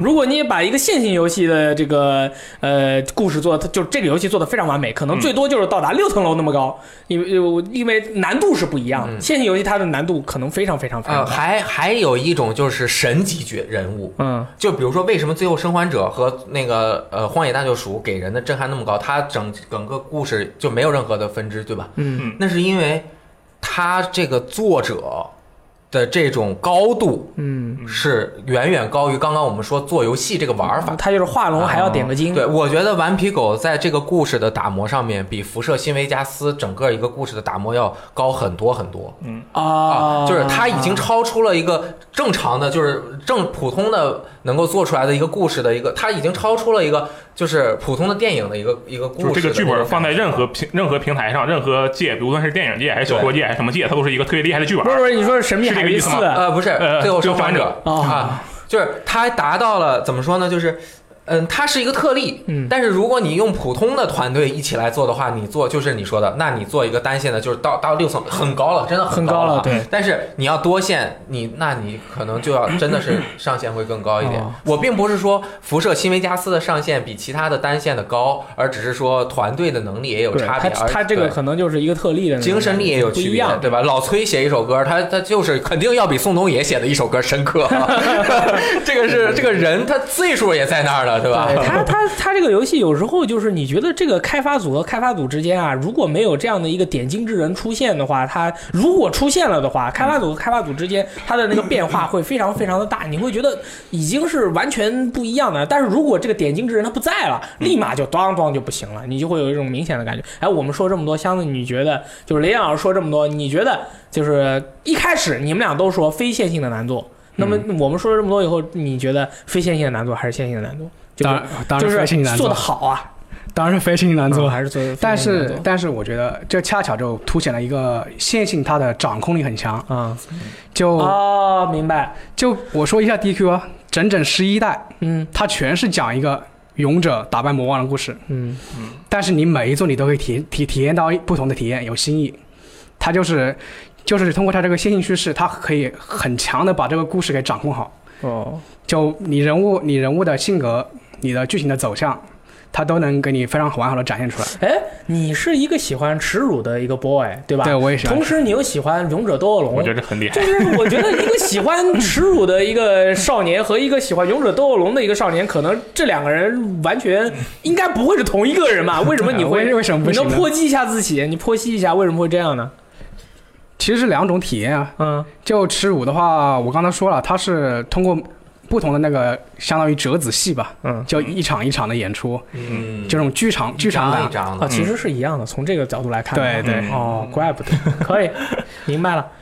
呃，哎，之后还有一个玩家在我的这个微博下面提出，呃，这个玩家是这么说的啊，他说是没冷水，他说线性游戏感受更受上班族这类空余时间少玩家的喜爱，下了班打开游戏玩一会儿，不用动脑子，就是纯粹的放松，给一天紧张繁忙的神经放会儿假，就当做一部剧来看了。就是引出就是线性游戏它有一个很重要的一个优势，就是跟非线性比啊，它有一个很重要的优势就是它可以节省玩家宝贵的游戏时间，尤其是年纪比较大的、工作比较忙的、家里有娃的、回家要交公粮的。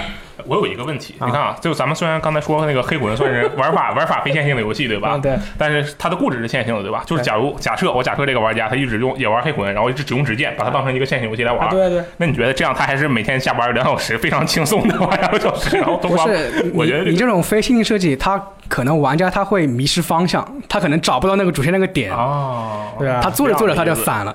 对啊，哎，如果这样说，黑魂那绝对应该算是非线性哎想清楚啊！你说的是黑魂，还是黑魂二，还是黑魂三？黑魂一。黑魂一是吧？因为你想，就是我们又讨论过，高不黑魂一和雪原整体地图设计差不多嘛。因为那个最早啊，洛克人他非线性，因为他是取了个桥，他只不过让你选关而已，嗯对吧？那个真正开始做非线性游戏的是 Met Metroid，嗯，Metroid，那对对对吧？银河战士，银河战士，说中文啦。对吧？我一下没想到啊 Sorry 就是一个大地图，嗯呃你慢慢得到能力，然后你可以到然处探后那个地方你。过不去，你回去取个灵能力你就能过了。嗯，他不追求讲故事，对吧？嗯但是它过程中就是故事，因为嗯玩家他去玩，他就是故事。对这就是现在设计游戏，就包括刚刚说的那个，为什么很多人喜欢玩线性游戏，就是。你有没有觉得你在玩你当这样追求一个游戏的时候啊，嗯，你和你在看一个电影的区别不太大？对啊，嗯就是他会带着你走。如果你迷失了，说明你在玩手机，你没看电影。但是有些游戏，比如说《银河呃银河战士》，它不是《银河战士》，它其实是一个线性游戏，嗯就是有些地儿你看着能去，但是你去不了。嗯有些游戏它在关卡设计的时候，我不会在这个关卡的这一块儿给你设计一个地方，是你以后还得回来才能解解锁的地方。嗯只有银河战士一开始的时候这样设计了这样的东西，所以说大家会觉得它不一样。但其实你等了拿到这个能力以后，你回来，然后把这个地方过不了的再过去了，这就是一个很线性的东西啊。嗯，啊我觉得更多的是在选择。啊如果一个游戏给了你到了这个节点啊，你从就是我再重重重新说一下这个结构啊，比如说我们的游戏目标是从 A 到 E，嗯中间有 B、C、D 三个阶段。啊，线性游戏就是 A B C D E，哎，你就按着这个顺序搞，就是一个真正的绝对的线性游戏，你嗯不能跳过任何一个。但是如果我是 A C B D E，哎，你这就是一个非线性游戏。为什么？因为你可以选择你怎么进行了嗯。如果 A A C B D E 的时候，你 B C D 的这个每一个阶段，你都有不同的完成方法，嗯，那就更了不得了。对，还有一个什么呢？你甚至能够跳过其中的一些部分，比如说辐射。嗯，我，我要按照上面人告诉上一个人告诉我的指标，我要先去某某城，然后这个城又告诉我一个目标，我再探某某城。你甚至就比如说你玩到后面，我直接知道那个城在哪，我就直接过去，把中间的过程全主线全跳过了。嗯，这也是可以的，这就是明显的一个非线性的一个，它就是给了你选择。就像刚刚说的 RPG，你不给老奶奶说话，你就不能出去，这就是不给你选择。对你像我们说回来，就是说黑魂一代的话，嗯它其实是一个非线性的一个游戏，嗯有些地方你完全可以不去的。啊，你如果想要通关的话，有些地方你完全可以不去。它它的一开始的开始就是你一个不死人从监牢出来，到结局你杀死新王结束为止，中间的很多地方你如果是。有些地方你不需要探索，有些地方有有最优解可以直接跑过去，有些敌人和 BOSS 里也都有最优的一些方式，说不定你在过程中很多那些敌人就是你不用，有些敌人你都不用杀你就过了。所以说，我觉得黑魂一是一个非线性的一个游戏，而然后但是黑魂一为什么不纳入讨论？因为黑魂一它几乎是没有故事的，所以说它的故事性没有那么强，所以没有人会去讨论黑魂是不是一个线性游戏，或者它是不是一个非线性的游戏。因为这个游戏其实注重的是一个体验和战斗的感觉，而不是说它想要故事要讲述一个什么样的东西。你当你当大家讨论一个游戏是线性还是不线性的时候，这个东西它的故事性非常的重要。嗯，对吧？你你你会给一个没有故事的一个非线性的游戏打上一个非线性这样的标签吗？没有，就是非线性是没有这样的标签，只有线性这样的标签。而线性的标这样的标签只会给一个故事性，就是 story driven 非常强的一个游戏会打上。没有人呃，我我之前我们也说过，就是我觉得。你可以给魂斗罗打一个线性的标签，但是一般不会有人给魂斗罗打这个标签，对吧？没必要，啊，是吧？哎哎，你回来再说。如果我们觉得我们经常这种讨论特别有意义，就嗯很就很快能让人分别出，就是理解一个类型，就是或者是理解一个标签儿。就是线性标签儿，有的人他对他是有死板认识的，有的人就觉得这个游戏给打了线性标签儿，它就不会好玩儿。啊但是我们的讨论，这样的道理，我们的讨论就明确的知道了。你像《最后生还者》《神秘海域》这种，它通过线性，在线性的过程中给你多样性的选择，以及作者的表达，如果表达的非常好的话，它一定是个很好的体验，对吧？嗯那什么样的线性游戏不好玩呢？它不给你选择就不好玩。跳跳的 games 嘛，最后是那不是是最那个《最终幻想十三》，嗯它就是为什么别人的线性游戏，别人不说你这游戏做太线性了，嗯，那你这游戏太线性，你有缺点，那不太线性不是缺点。但，这个这个不是，这个最后最终幻想十三的线性是缺点，嗯，就是刚刚我们也说了，你你每一次都让我这有一个小时就让我捏着我的鼻子走，你这块必须用这个小孩和雷光两个人去打，嗯。然后你的招式都是固定的，然后你后面又给你安排了，就相当于前八章就像一个教学，后面把所有人给你之后，你才能够拿起来之后你自己安排，你才发现现能能控制了。这个线性，这个就太太死板，太要命了。哦，怎么把这个线性做的活有趣？这就是一个线性游戏的制作团队的考验。对，你看像《最终幻想十五》的话，它其实也算是一个线性游戏嘛。然后，但是如果它的结局能够改变的话，其实它就会变成非线性游戏。所以说，这个游戏可能是我见过的啊，在我印象中最最。在我印象中，印象最深刻的一个，呃，一个已经发售的游戏，可以从线性变成非线性的一个 神奇的转折。啊就雷电老师刚才说那个变化嘛，其实嗯 DQ 十一嗯它虽然是一个非常线性的一个游戏，但是它有它的整个世界有三次变化。哦，你别给我剧透、啊。对，我不剧透，它会这么厉害它会分阶段，第一阶段完了之后世界变一次，第二阶段完了之后世界变一次，哎呦，第三阶段这么厉害呢？到终点呃是吗？我知道了，主角长大啦，并没有。哎呀，不要说，不要说，很厉害。不是，我就啊说，呃虽然我没有玩过 DQ 十一，但是我觉得你们 JRPG 还能怎么变？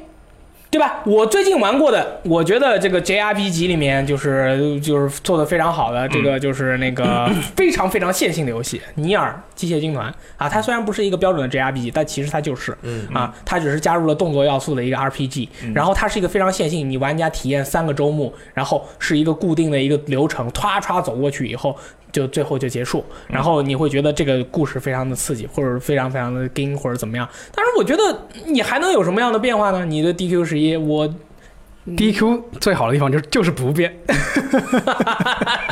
那那那我那我觉得是我的问题，我我是想要一个追求变和不一样的就，就这就这个游戏，我感觉就是可以说是平凡人的极限。嗯，他可能就是没有小岛啊那种天才般的这种天赋。那为什么 听着这么别扭啊？那为什么那为什么会成为那为什么会成为国民游戏啊？就是你这个游戏它就是没什么特色，然后他就是做了一个非常大的减法。嗯你它为什么是国民游戏？你像你《神剑原则二》，我随便丢给一个日本日本的那个家政妇，他玩不了他玩不了。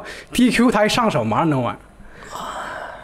没话说，我我觉得这是线性游戏的一个优势。这这是优势，这是真没办法，嗯，真没办法，可以，在故事讲述上面，对，其实我觉得我们有必要讨论讨论巫师。嗯，嗯，巫师三，巫师是一个绝对的非线性。巫师三是吗？对巫师三，嗯对吧？非绝对非线性，它有多个结局，对而且触发多个结局的，你在你是确实是需要去做事情的。对，你要经历不同的故事，然后整个最最起码前半段可能差不多，后半段的故事那可能就会有完就不一样的故事，你体验的就错没错特别没错的多是很非线了，啊很非线了，呃。但是呢，它虽然是非线，嗯，但是它有限，你明白吧？就是有的飞线是无限的可能，你感觉，比如说暴雨那种就很接近无限可能了。所以它一个游戏巫师三把妹它是有套路，啊，你看啊，你看暴雨虽然它它也有限，就是一共比如说多少条线，但是它已经给了你感觉上面是非常多的选择，一共是二十七个结局，特对吧。？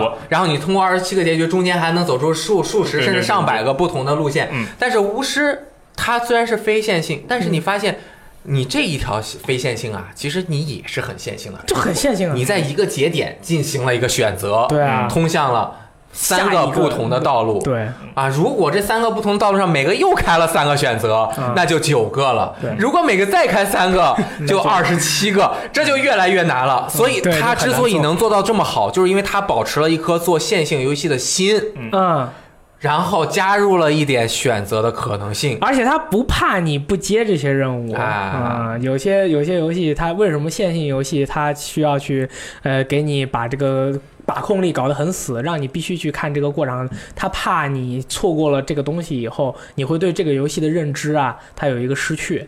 但是像巫师这样的游戏，可能并不是所有的人都玩过他所有的支线的，但是他们除了萨利，对啊，除了萨利，对吧？但是就是说，他们保证你你只要玩到我这个支线，你就不虚此行。他们是抱着这样的一颗心和巨大的成本去做这件事的，所以就是以一个以这个叫什么线性的心去做了一个非线性的一个游戏。但是这个你看，这就有一个巨大的问题了。这就是什么？你开发商对于一个游戏的成本的考虑啊！你这个你这个东西做出来以后成本人，对你这个东西不计成本，你倒闭了怎么办？对吧？这个事儿当然不需要玩家去考虑，你倒闭了就是就就倒闭了呗。但是如果如果他们就是说，如果倒闭了，对吧？以后就不会有这样的游戏再出来了，就是很多人也不会觉得这样的游戏好，就像《神剑原罪二》一样，就呃很多地方就是一开始就是你觉得这个。这个开局不太好，嗯你就直接去找他或者怎么样，你也可以去把这个任务给解决了。嗯你这一步一步的也可以解决了。然后还有两个玩家，你是一 P，我是二 P，两个人还能对，两个人还能起争执，你跟他一伙，我没有我我在你们俩结盟的时候我不在，之后我过来以后我们是敌对，还能这样变化？那你说像这样的一个体验，这么优秀的体验，对吧？很多人还不接受，JRPG game 啊都不喜欢玩《神经元的二》。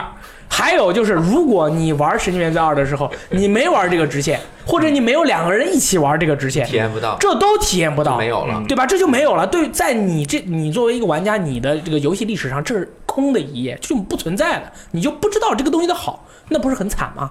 我就觉得这个很可惜。哎，但是线性游戏它就特别好，保证每个人都是标配，哎，你都是都是爽过，都是知道这个地方都是得过的。哎，那这样可以看是不是非线性游戏难做呀？呃，对对，我跟你说是这样的，做好了难啊！非线性的天花板非常高，对对对，但是它的这个难制作的这个那个成本呢，基础呢又没有那么高，你可以做的很屎，成本也很低。但是呃反那个反来的效果还 OK 啊，对，还 OK 吗？对吧？就是非线性的我就随便说一个，比如说那个什么，最近《守望先锋》有人说啊，《守望先锋》该出一个吃鸡模式了。我说，《守望先锋》的吃鸡游吃鸡模式还用想吗？当然是把一百个人扔到一个地图里面，然后随机捡每个英雄的装备，随机捡每个英雄的那个技能技能，随机捡每个英雄的大招，大招只能用一次哦。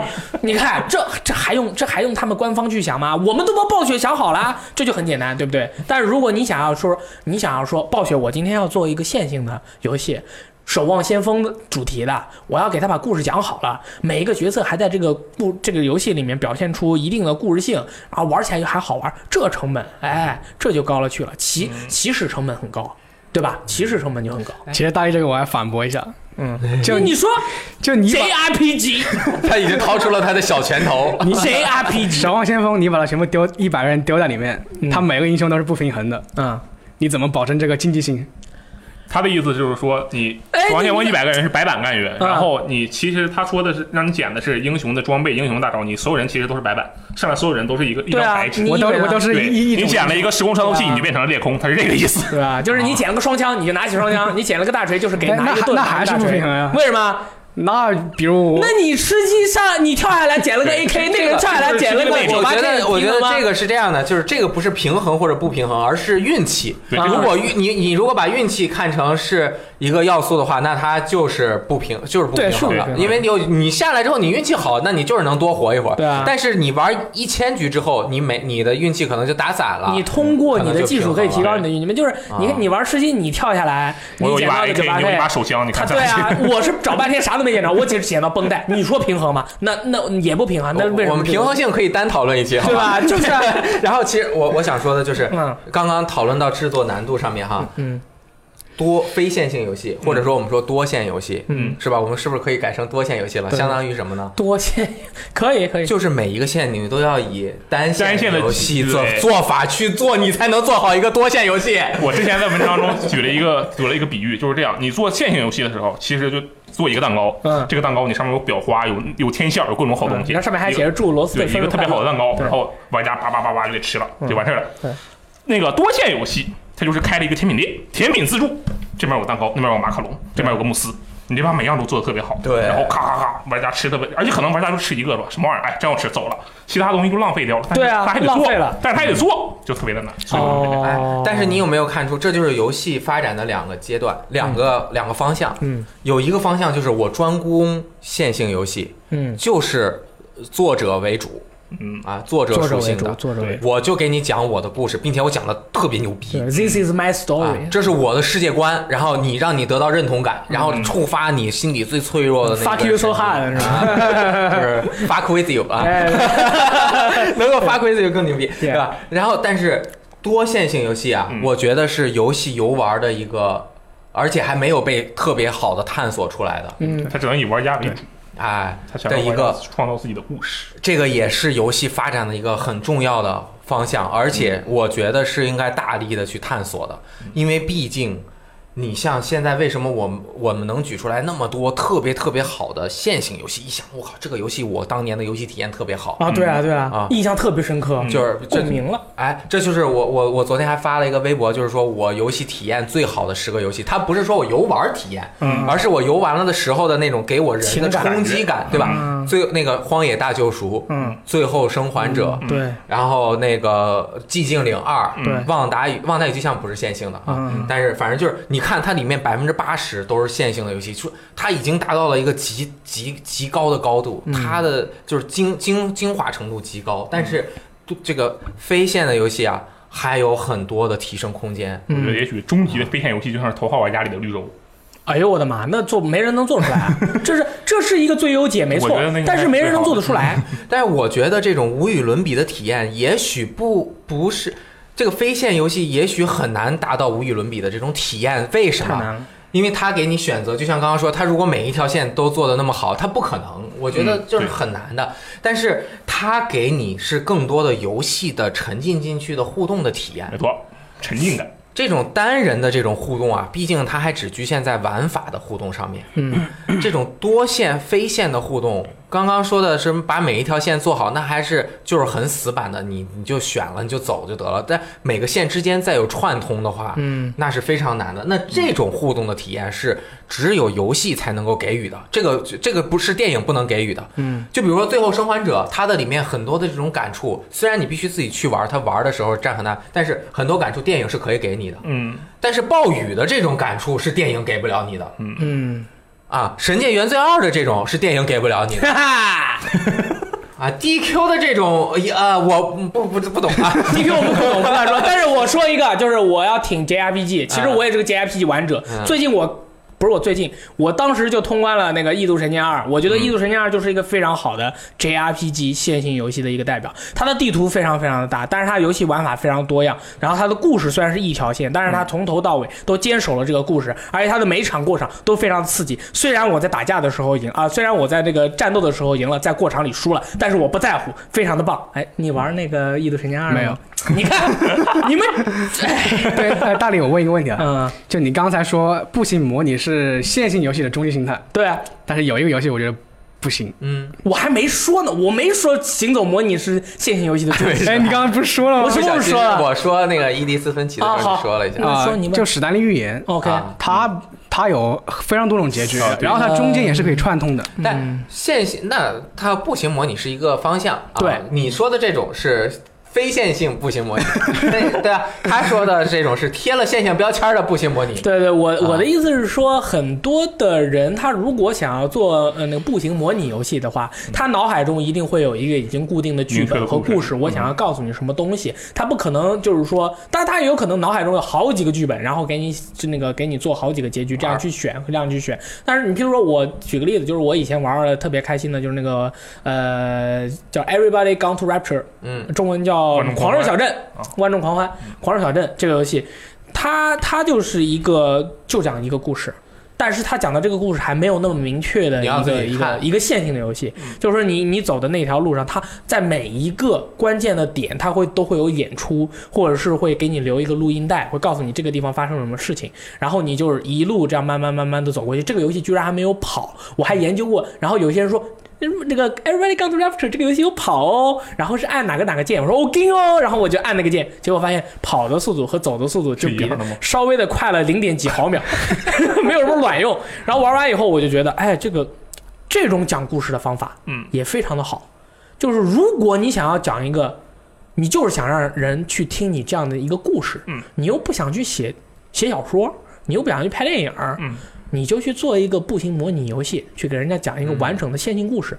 这个选择非常的好对，啊，就像那个伊迪伊迪芬奇，我们说没错伊迪，斯芬奇，伊迪斯芬奇的记忆一样，就是他可能如果写本小说呀，伊迪斯芬奇的记忆小说，他不行，他不行。不行，但是你你脑不是不行，就是还 OK，但是绝对和那种文学作品的那种没办法比嘛，对吧？但是但是它做成互动的，你你就选择去做一个游戏，同时它是一个步行模拟游戏，哎，你脑海中就有一个很好的剧本，你去把它做出来，我觉得就非常好。你譬如说《三体》，对对吧？你做一个步行模拟游戏多好啊！拍什么电影啊？做什么游戏啊？搞蛋！我我想到了一个特别好的例子，我们可以一起讨论一下，嗯就是 MGS 系列。你们 MGS V 都玩了吗？玩啊我只玩过五和四一开头，四开头的。我使者者玩爆好吗？你你看 MGS 系列一直都是一个，除了 Peace Walker 啊，都是线性游戏，对嗯，对吧？它虽然一个场景一个场景的变化很多，但它其实是个线性对，游戏。一关一关的对。MGSV 是一个绝对的非线性游戏，它的任务，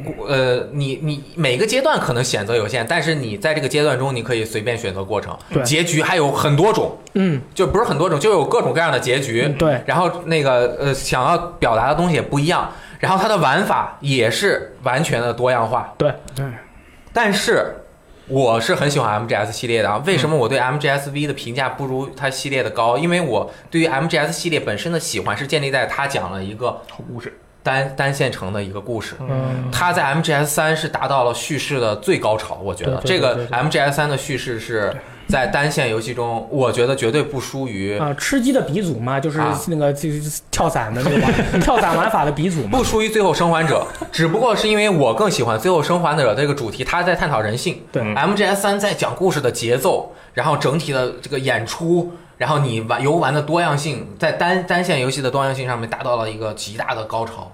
啊，然后四作为整个系列，哇，它就是简直就是没有玩的，基本上就四个小时玩的，十几个小时在给你讲故事，对对对对这这完全单线。到了五一下打散了，嗯，嗯，从玩法先打散，打散了之后他就再去讲故事，我就觉得，哎呦，你这故事讲的不行。就是说说了这么多，你对于 MGS 五的看法就是你觉得没那么喜欢。对你的背景设定很好，你想要传达东西牛逼，嗯你想要怎么？但是你你玩家不能完美的体会到所有的东西啊。你这个 V 的故事，你就算都拿出来，你这个故事啊，我们之前也讨讨论故事的时候讨嗯论过，不是说你故事好，你这个游戏的故游戏的叙事就好，对对对对，嗯对吧？你得讲好了一个故事，讲好一个故事跟一个好故事是两码事儿。啊，它是两码事儿。MGS 三就是讲好了一个故事，故事还好。MGSV 就是故事很好啊，他讲他因为打散了，他他没有办法给你讲好。对对对你你自己的节奏去，他他做的很聪明一点，就是你每一个主线故事，它有个开头，有个结局，让你把这个至少在这个这一个任务当中，你把这个故事体验到了。对对但是它它割裂了。它一割裂开，你不是一个情绪，它是嘚儿偶尔去干点别的了，然后再回来，再往前走，嗯。再啊一个挖坑，然后结果哦一个高潮，结果又下来，你又去干别的，你这个情绪积累不起来。对，嗯啊！而且我还是持续在三天之内玩了五四四五十个小时，嗯，这样就是更加的，就是一会儿高一会儿低，一会儿高一会儿低，就把我像在观光车一样。这个体验你硬和了几次就是疲软。对你和 MGS 三在我当时的体验就是 MGS 三我是两天没去上课，嗯 MGS 三二十来个小时就通关嘛，我们不，我们不建议大家不去上课玩啊那肯定不要要，不能这样。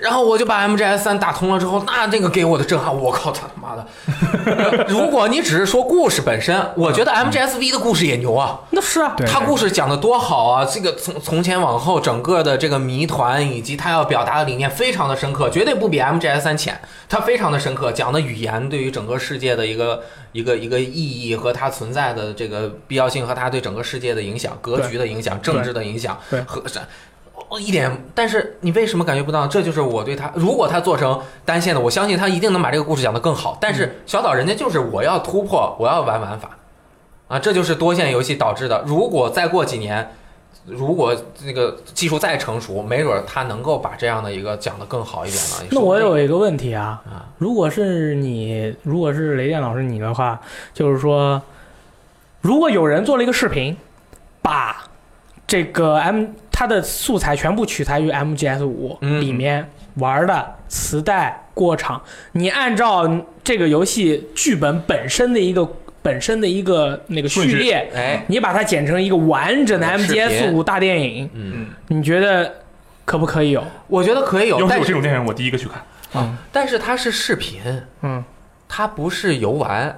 嗯，它的 MGS 之所以 MGS 三好玩，是因为你玩的故事。啊结合。哎就是你玩你玩，我的意思是你玩完 MGS 五以后，你去看这个，那他的故事事牛逼，他讲的也可以，可以讲的也还这两个合到一起，我帮你把你讲故事方法不成熟的这个嗯。方法给你补上。OK，但就比如说想到一个玩法，就是我知道哪些是主线了 MGS，我全玩完了之后，我就顺序任务挨个玩一遍。嗯，然后你你然后磁带挨个看一遍，哎做到心中有数。就就爽到了。对，其实我也是特别喜欢 MGS 三，我也不，我对 MGS 五其实本身我对这个系列就没有那么那么多的那个认知，但是我确实是特别喜欢三代，不是那么喜欢的五代，因为五代确实。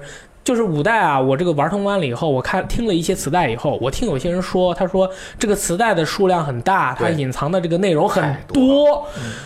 他一这么说，我就更不想去听，更不想去看了，因为我觉得，哎呦，我玩游戏我干嘛要去听磁带啊？就啊而且我他听磁带好像是说开发成本问题，对他好多剧情他只能做磁带可。惜了，就是表现力还是有限，他很多故事，哎，如果再给他十年，给他批无限的钱，让他把每一个支线的剧情都做到足够好，他就是神神级游戏了所。以我不是跟你说吗？我刚才给你的那个解决方案，岂不是最好的解决方案？你先把 MGS 五玩一遍，然后雷电老师剪一个 MGS 五所有资料的那个按照顺序排好的，先玩一会儿，给你来个磁带哎。但呃，你还挺好，但是就像我刚刚说，它缺失的就是它磁带的语音的表现力还是有限。啊，那是他讲的很多事情，他还是没有办法那么详细的去讲了。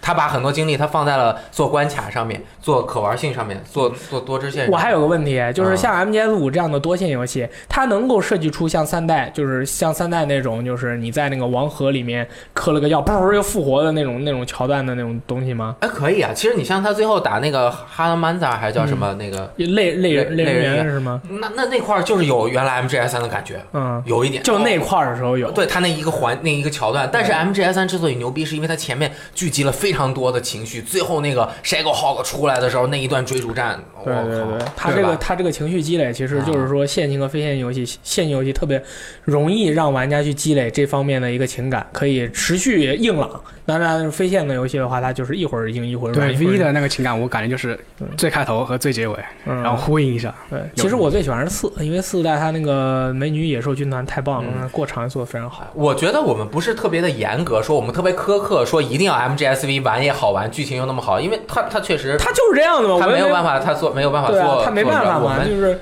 在理想世界中，如果它能够成为那样的游戏，那它就超越一切了。对啊。我跟你说，我想了一下这个问题，就是小小游夫同样另外一款作 PT，嗯，这游戏它能做出来，我不知道要花费多少的人力、物力、财力，我真不知道。这这 PT 也不知道你们有没有看，之后还公布了一个概念视频，里面有彩虹的那个有彩虹的那种那种画面出现，还有半个脑袋的小孩儿啊什么的，就那个概念。视频太厉害了，那能那样能做出来就爆炸了。所以哎，很多玩家就说了，线性游戏啊，很容易成为一周目神作。嗯，我就请问大家一个问题：很多游戏，尤其是那种很线性、很线性的游戏，你玩过一遍以后，你还有二周目的动力吗？箱子？没有，没有。吧？是不是？线性游戏一个线性游戏有一个巨大的缺点，就是容易成为一周目神作，大家的玩二周目的动力非常的低，但是我这是我不得不承认的。但是我非线性我也只玩一周目。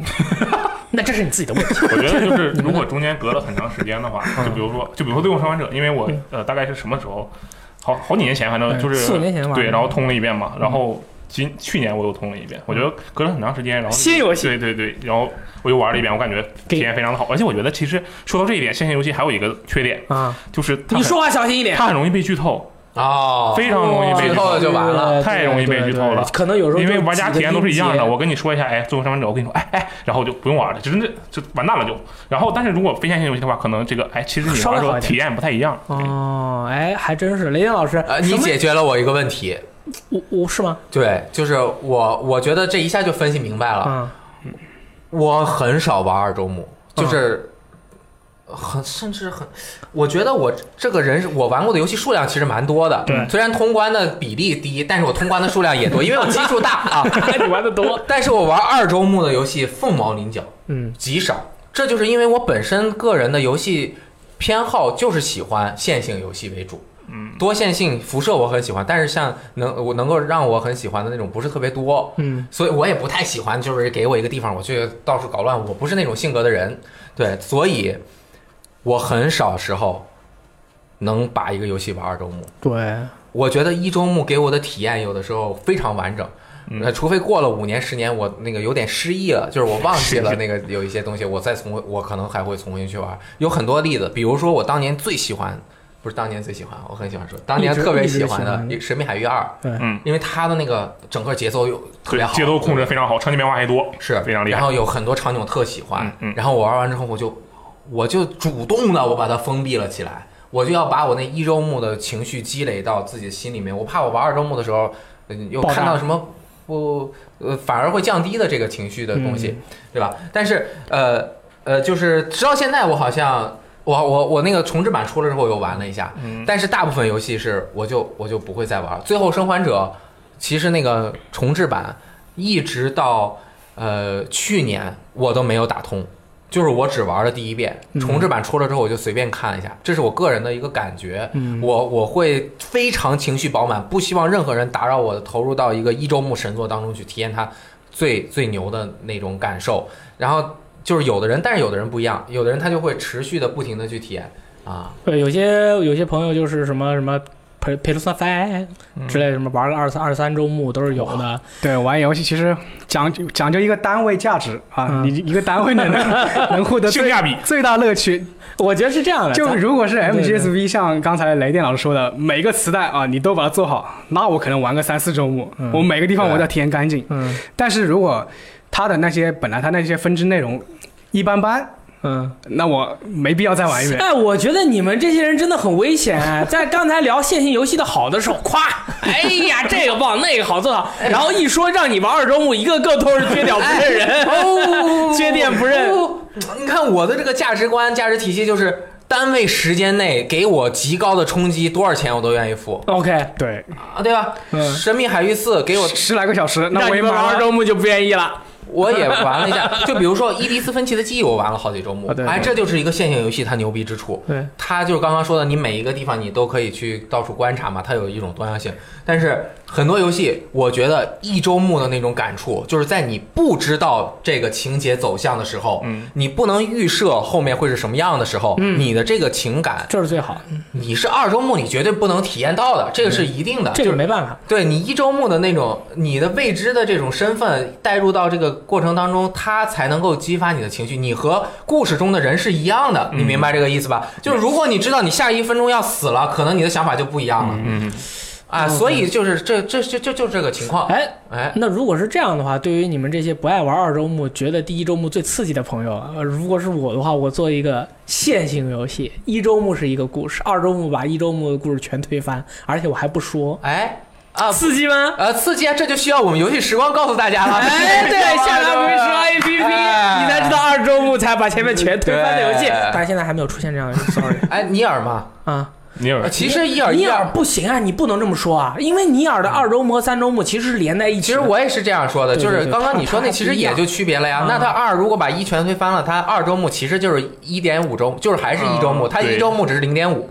哦，那我嗯。哦哦对也有道理，不行啊，嗯，哎，所以说在这个在这个地方推荐大家一款叫做《特殊行动之死线》的这个游戏啊，嗯叫什么特殊行动战线哎战线，啊一线 Spy 升级 Ops 对对对，Spec Ops 这个这个游戏当年我是玩这个游戏的时候，这个游戏真的是一周目神作，就是你玩一遍就够了，完全就够了。当年我就是没有任何，因为我当年在英国读书，然后我每天都非常的 lonely 啊，但现在也一样，然后就就没什么事干，发售的新游戏我全都买。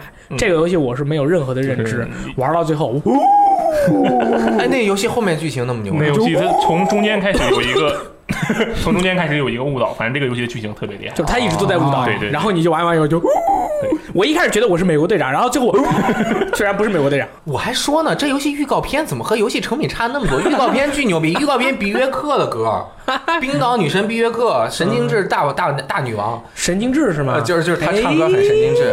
那个预告片，当时那个预告片，第一个哎那个预告片，她不是有点后起之录，是那世界就毁了嘛，嗯对对吧？然后她用毕约克的那个歌，我说我靠，这游戏牛逼！结果出来之后一玩，这是你你没玩吧？玩玩这样通关吗？没有没有，就玩玩玩到中间了嘛，感觉就是普通的那个射击游戏哎，我找机会再玩一下啊这个游戏在游戏的这个在这个射击游戏的历史上有其立足之地，是它是有它的意义的。我跟你说可以可以，在那个时代，所有的人都是社爆欢乐谷的时代他居然。对，哎呀，怪不得，因为那会儿没有游戏时光告诉我。你看现在游戏时光告诉我了，多听我们的聊天室，只要各个这个 A P P 市场下载游戏时光的 A P P。你看我们，你看我们网站，这个游戏只要出现我们就提。啊，嗯为什么别的那些那些你都没怎么听过的游戏我们都不提？就是为什么每回这个要打折了我们都提？啊，这是有其意义。哎呀，哎，嗯，然后我每回看到我们一发我就鼓掌，给 多看我们新闻有彩蛋。棒。哎，哎，没有玩完的朋友啊，真的要试一下，好吧？这个游戏的名字就叫做《特殊行动一线生机 Spec Ops The Line》，特殊游特殊行动一线生机。大家如果有兴趣的话，可以玩一下。呃，哎呦，这个还有一个朋友又提出了一个关于这个线性游戏的问题，我觉得非常的好。这位朋友叫做 Dreambo 刘浩，他说，作为一个喜爱看电影的游戏玩者，我从入坑开始就只有一个目的，就是体验精彩的故事。我觉得支线任务会影响我的体验，会转移我的注意力，代入感会降低，所以我还是更喜欢玩线性的游戏。另外，我喜欢有一个确定的发展方向的故事，不会因选择而改变剧情，所以我一直抵触玩有多结局的游戏。为什么会有有玩家就是会会抵触多结局的游戏啊？因为我觉得，我觉得可能我觉得你你这个游戏有多结局，我可以 OK 啊，我可以多试一试试。然后我觉得以你这个结局的质量好坏，我来去去去评判你这个游戏最后做的怎么样。但是有玩家其实就是不太喜欢多结局的游戏，你们觉得是为什么呢？我觉得这样，如果就比如说我我以前的游玩习惯，就是说我我还时间比较充裕的时候的游玩习惯，就是一个游戏我必须得把它所有角落，假如它有多结局的话，当时如果它有多结局，我肯定要把每个啊电星预言就是这个这次那个。呃，底特律变人那个制作组最先的最最开始的一个作品叫做《幻象杀手》电星预言，我也不知道在中文译名到底叫啥。然后它是有多结，它是有中间有很多很多分支，有很多设定的，对吧？所以我玩的时候玩了好几遍，就是为了把那些中间的分支过程都探索一遍。那么我觉得，如果现在的话，我就完全没有这个时间。我觉得现在玩家不喜欢多结局的原因，可能啊，我觉得有可能不是现在玩家，是这位啊，这位朋友不喜欢他我不喜欢多多结局的原因，可能是因为他没法快速的一遍下来把所有东西都感受明白，嗯把这个游戏玩玩完，把所有东西都体验到。我觉得这可相对来能是其中我觉得它可能跟结局的设计有关系吧。你关键还是做的好不好。关键还是对做好不好？对对，对，我就说一下，虽然我喜欢耻辱，嗯但是我觉得他耻辱 耻辱二的多结局做的并不好，这智障，嗯就对是评价不怎么样。他只会有那种。他不不是给你播片或者给什么，嗯就一行字说这个国家发生什么事情，这个国家发生很什么。多美式 RPG 都是这样的。我我想说一点啊，就是关于耻辱，其实我耻我是耻辱一直的真正粉丝，我我也是一直在座玩游戏好好多耻辱真正粉对，丝，我还买发现它的限定版，对吧？我一般 游戏都不买限定版，就是耻辱二，我觉得剧本不怎么样，嗯，对对，可以这么说吧？对没人喷我。而且关卡设计跟一代有点倒退，啊，差不多。嗯，只能啊我我觉得有点倒。退。哎，回来说啊，雷燕老师，我看你对于这个游戏多结局这方面，你好像没有什么感触不，。我我那我给你设想一下，想了啊，如果最后生还者是多结局，哎你能不能忍受？哎，这一点我就有话说。你说，嗯多结局这个事情，我认为很有讨论的必要。嗯，首先，你觉得电影能不能是多结局？电影只能留白，不能多结局。我觉得从我的角度来看，嗯反正你们也打不过我，我觉得可以。我是不是要看怎么看两场？展现呢？是不是要看两场？对，那怎么看？这个碟版里面有经常有第二结局，但是作者和导演一定会只选一个结局留下来，嗯，除非这个结局是延长一点点，不是产生了跟分分歧，你明白吗？啊明白。就是你比如说你就是等于后面比如说加了个彩蛋或者什么的这种，你可以加可以不加，但是如果结局的结局有分歧。那他一定会确定一个是这个我的电影的结局，比如说大家知道呃那《我是传奇》，对对对还有两个结局，他为什么选择那个结局？我觉得，为什么一个故事只能有一个结局？至少是在作品层面来讲，是因为作品要表达一个作者的思想思想以及世界观以及它的合理性。前面九十分钟都是这样，你最后五分钟你能变吗？你最后五分钟结局变了，你还能够表达你的思想吗？如果你两个结局都能表达你的思想，那是不是说明你思想根本就不深刻？嗯你没想清楚。那两个完全拧的东西，你是不是就不深刻？如果这个结局它不能影响你整个作品的刻画的程度来说，那它结局存在的意义也就没有了。它不同嗯分支不同结局，嗯你明明白我我想说的哈？嗯就比如说最后这个主角是活了还是死了？比如说我们上一期聊的头号玩家，如就是他前面为什么改编了那么多，我们都聊过，就是说最后他要下一个我们周二、周四官服，他这个是非常合理的，在他的电影中。如果他是把这个周二、周四官服放在他的小说中，他前面没有经过电影那样的改编，他就不合理。啊这个做这个这个这个主角他不能不在这个这么长的小说的这个构架中，他是不可能做出这样的决定的。所以最后生还者如果有两个结局，就是一个是这样了，另外一个是咒就把有没有人还没玩过。肯定有吗？肯定有吗？啊，就是他就，但是都这么长时间，为什么不能说？啊，我算了不说，就是他就那么他就是走了那个相反的一条路，这不合理了。对感情那别人就疯了，你这不对呀、感情积累都被了被他那个丢掉了。合理，除除非为什么巫师的多结局是合理的？你中间经过了那么长时间，你把很多人都叫集过来了。对啊，我努力了，啊，我努力了，我也可以不努力。我整个走向是完全区别的，这样可以。但是你能不能做到这样呢？没有人说暴雨的多结局不合理。嗯，呃，但他的结局是每个人他有生有死，对不对？对他的那个多结局没有人说他不合理，那是因为你整个过程都变了，所以单线游戏的结局一定不能是多结局，嗯或者是它多结局就意义不那么大嗯啊，至少或者是至少有一个结局是大家认为是呃正常结局，有一个是 bad ending。嗯，你你明白吗？就是就坏结局有好结局有坏结局，但是大每个人他就是如果是达到一定高度的这个作品，它一定会是单一走向的。嗯，多节多线游戏，那它一定是经过不同的分支，它前面要有铺垫。所以刚刚那位朋友说的是什么意思？就是他他前面如果分支。呃，是这样的话，他信任他前面看到这个，他就知道这个结局他不能随便改。我觉得他想的也没问题。嗯，但是如果是巫师这样的多结局，他就应该放下自己这样的成见，因为不是成见这样的见这样的想法，因为他前面有足够的铺垫。嗯，你没努力，你当然最后就救不了世界；你努力了，啊你当然最后就救得了世界，就这么简单了。嗯而而且巫师的他那个呃嗯，就是包括和 Siri 两个人最后的这个，不管他的走向也是合情合理。你觉得 怎么着都这两个结局都特别合理。对对，所以就是这是我对这个多结局的看法。所以电影就是做的高的，就是最后我留一个留个空，嗯就是这样也行，那样也行。啊，留白留就一个人躺那儿，砰，肚子炸了，飞出来一个破肚虫。就是产生了，忽然之后，他就拓展了原本电影单线电影的一个。呃，一个一个空间感，而且是几何倍拓展。就原本你是这样想的，对吧？嗯啊，结果啪一下，你你不知道那个陀螺有没有停。哦，那我知道了，就是有一个人躺在那儿，那个肚子没炸，越来越大，然后突然没有 没有变化，但是给了个镜头指着那个肚皮，但你这个有点明显了，就指着肚皮，肚皮没炸 啊没炸啊，对那，就指着肚皮可以。然后那前面呢，就是哎你看很多个小的细节，它就有差，它反而。呃，这个电影的留白让前面的单线细节产生了多义性，啊。哎，这也是电影和游戏相似的一种互动方式。雷电老师成功的说服了我，我以后也是坚定的单一结局派，谁敢出多结局，我就喷爆，好吧？反正就对吧？我什么最近哪个哪个游戏列个清单，哪个哪个那个电影，居然啊，电影多结局没有没有电影没有多结局，但是它的多义性让电影非常好看。嗯对对，差不多了啊。这个线性与非线性的，今天就是，其实我觉得大家讨论的都是非常的刺激。这个线性的东西我们讨论很多，但其实我们不得不不承认啊，也是把这个终极武器、终极杀招留在最后，因为我们其实，在讨论的过程中，已经诞生了一个非常危险的东西出来，叫做多线游戏，就是有单线游戏，啊有线性游戏，有非呃非线性游戏，哎，他们俩放在一起，嘎嘣，多线游戏，嗯，这个就是未来的一个趋势。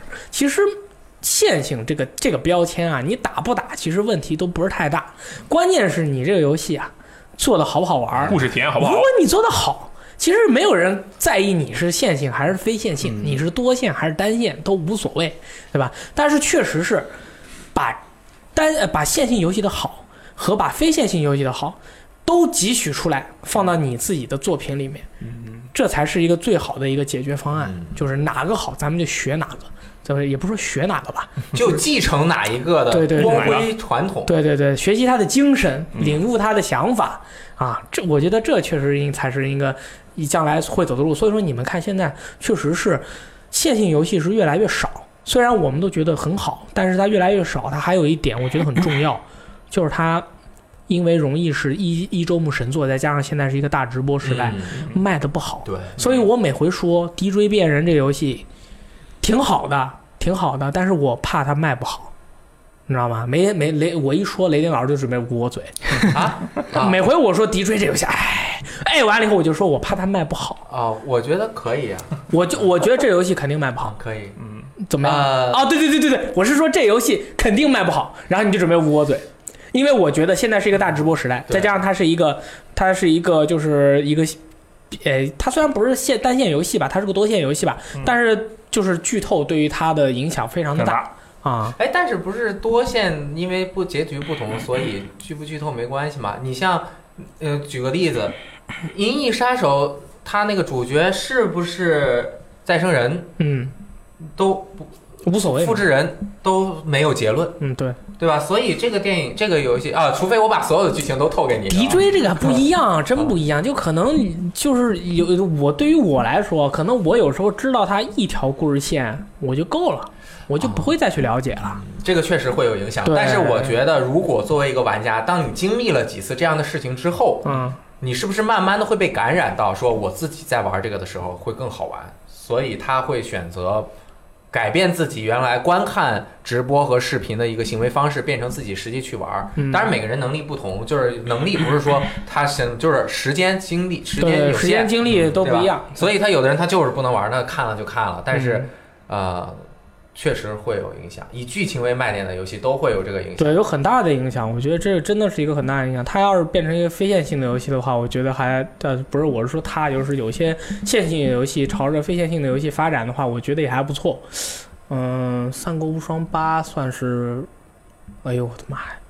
算了吧，这个不说了啊，就是很多重玩法的游戏啊，《三国无双》是重玩法，是吧？嗯，呃，就不是《三国无双》系列重玩法重扮演感，啊，重扮演感，就是你要去实际玩嘛。对它对对这它剧情你不是都知道了吗？三 太容易翻线了，那绝对 绝对是多线游戏就。是你在玩《三国无双》的操作关羽，有个人站在你后面，哎呦，这人麦城死了，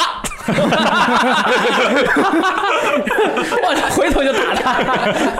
嗯，对，其实啊，嗯挺挺挺好玩的对啊，这个很值得探讨。其实我们探，我们说到最后，其实就是将来的游戏肯定是这两边哪边的优势有哪边，他们都是学，就是单纯的是哪一边的游戏真的是越来越少了。就是希望以后呢，就是希望我们今天的一个讨论呢，让大能让大家去愿意去思考和讨论对，这个线性游戏的这方面的事情，因为我觉得线性游戏慢慢慢慢慢的越来越少。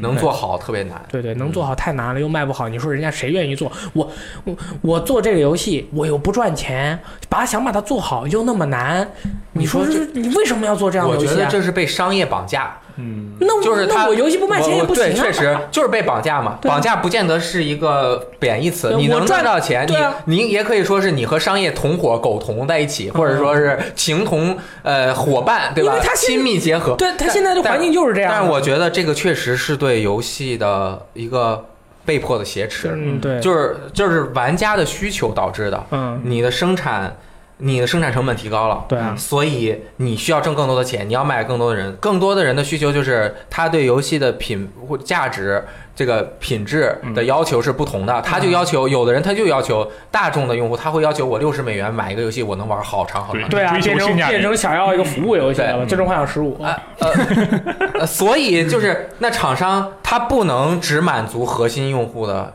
需求，嗯，他要拓展的话，那他就得加玩法。对，他原本想做很线性，除非他能有保障，能有那个呃信念，是我就是这个行业顶尖的，我是顽皮狗，我做出来的单线游戏，我就是卖爆，我绝对能够收回成本。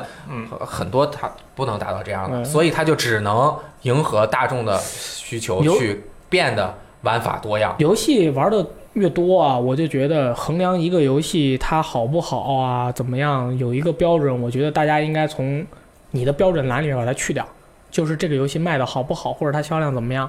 有些呃有些朋友经常会，就是尤其是阵营大战的时候，经常会嘲笑对方的哪个哪个游戏卖的不好，所以你这个游戏不行。嗯我觉得一个游戏卖的好不好和它的质量好不好没有直接的关系。嗯，就像最近发生的有些事情，就是你赚的钱多，所以我就可以对一个赚的钱不多的公司，呃，这这个想怎么说就怎么说。其实我觉得在游戏的世界不是这样的，不是，不是这样。这这个又一说就又远了，这就是老一辈这个摇滚艺术家，嗯包括什么摇滚嗯老崔啊，他们 呃，包括艺术家，他们的想法就是现在的社会是一个消费引领的社会，嗯就是金钱为衡量目标。你这个东西能赚到钱，就是好的基本上来说，你这个东西是好的，大家会认同你。那这是不对的，我觉得。但是再往回退个三五十年，就可能就不是，就不完全是这样嗯，啊。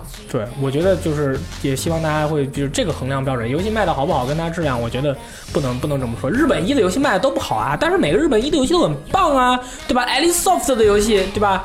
对吧？就是也很贵。对对对，买一份就是赚到，好吧？好，那么今天的这个线性游戏你喜不喜欢？好吧，就到此结束了。我是大力，我是雷电，我是老斯的。我是箱子。哎，我们下期再见，拜拜。拜拜。